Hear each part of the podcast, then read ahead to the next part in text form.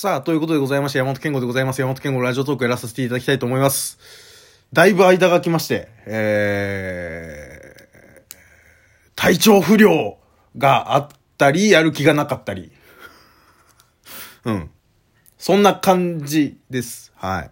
あのー、やれば楽しいし、やれば、な、なんだろう、やり始めて1分後には、あ、あれも喋んなきゃ、これも喋んなきゃ、みたいなのしっかり出てくるんですけど、その、開始ボタンを押すまでがマジで憂鬱なんですよ。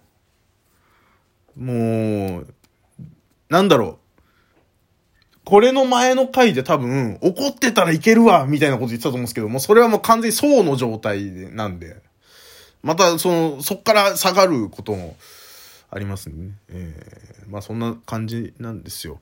なんか、ちょっと前に、えー、っと、あれかな？えー、ひとし松本の酒のつまみになる話ってあの、フジテレビでやってるじゃないですか。ね、あの、もう、えー、停波されるんじゃないかと噂の、放送免許が剥奪されるんじゃないかと噂のフジテレビで、やってるじゃないですか。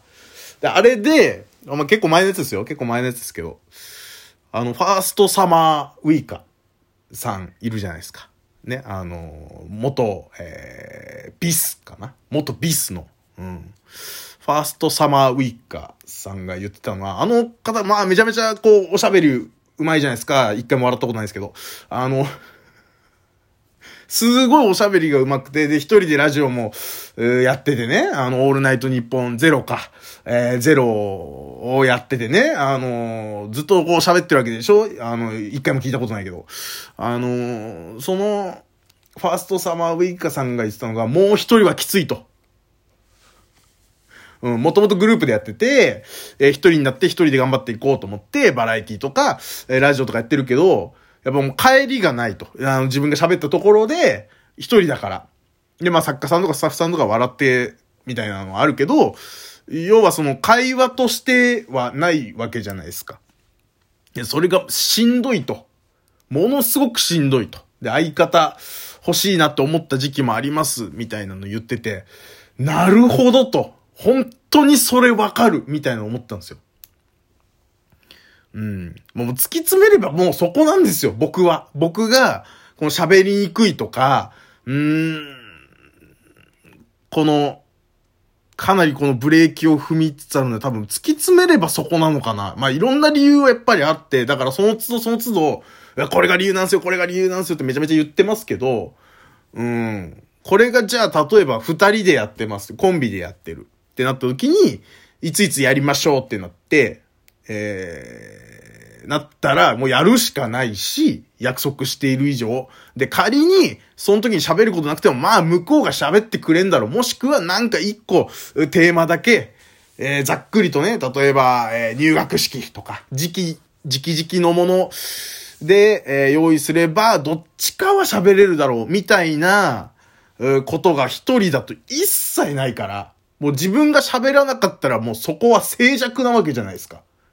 ね。そうなってるからこそなんだろうな、みたいなのもちょっと思ったりはやっぱりするよね。うん。だから相方欲しいとはすごい思うんです。うん。でも、相方がいたところで、うん、やっぱもう、なんだろうね。こっからじゃあ、相方が、んと、まあ、コンビ組んだとして、えー、自分の考えももうめちゃくちゃ、あのー、若い頃、20代前半の頃の、あのー、本当にコンビ組んでた頃、僕七草ってコンビでやってたんですけど、で、コンビ相方もいたんですけど、その相方とやってた、あの頃よりもさらに人の意見聞かなくなってると思うんですよ、僕。うん、あの時もめちゃめちゃ聞かないし、まあ、特にその、えー、当時の相方が、意見言ってくることなんてほぼほぼなくて、僕が仕切ってたし、僕がなんかこう、うこうしてこう、あしてこうみたいなのを考えて、それわかった、うん、わかった、わかった、みたいな感じで進んでいくコンビだったので、でもその考えるのもしんどっとなったんですよ。二人分考えることになるから、それは。それがしんどいなーっていうことで解散してる部分もあって。だからまあ当時はそのイエスマンだったけど、それでも、うん、なんかこう、こここうしていこうかって向こうから言われるとすっごいイラッとするんで、普段考えてないくせにとか、うん、めちゃめちゃ性格悪いですけど、そういうこともあったりしたのね。で、それが、結局のところ、じゃあそれが今年齢、年取って、えー、丸くなりましたと。で、性格自体俺丸くなってると思うんですよ。前よりかは。ある程度ね。で、丸くなったって言われることもあるし。バイト先とかで。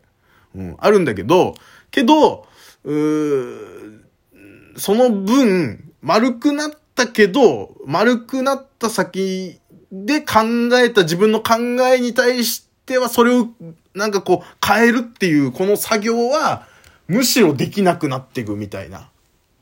うん。例えばじゃあこれ、年下の、まあ、一個でも年下の人とコンビ組みましたってなった時に、あなんか言われたら、いや、俺年上だし、みたいな。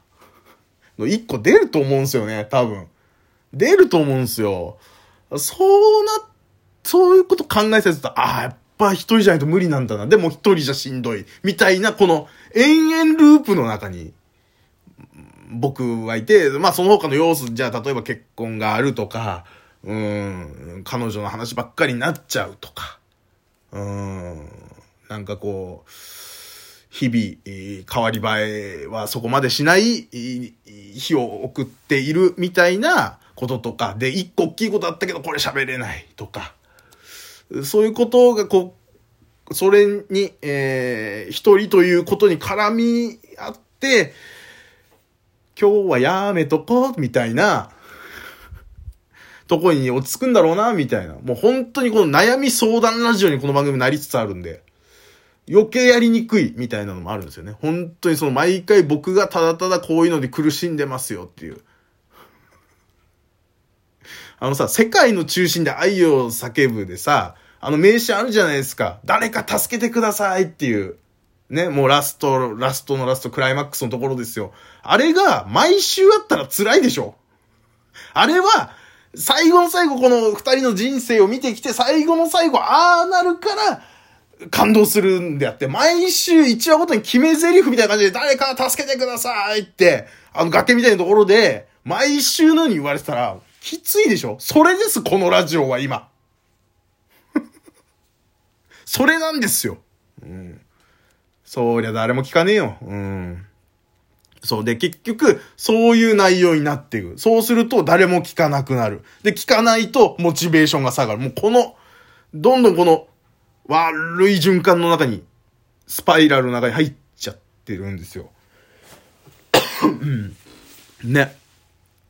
まあもうだから、そう考えると、この、これを打破するのは何なのかなっていうね。うん。この能動的に行かないといけないところは、やっぱりこの受動的にしか行けない。いからこそまたこの渦の中に入ってしまう。みたいな。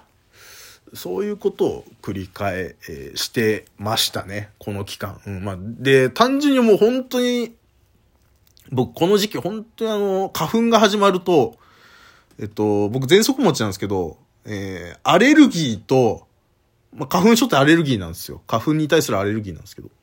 と、喘息と、あと、副鼻腔炎っていう。これが3つが結構絡み合ってるんですよ。まあ、一説によるとっていう話ですよ。この3つがすごい絡み合ってくれて。絡み合ってくれちゃうとね、まあもう、その、例えばじゃあ花粉が飛びました。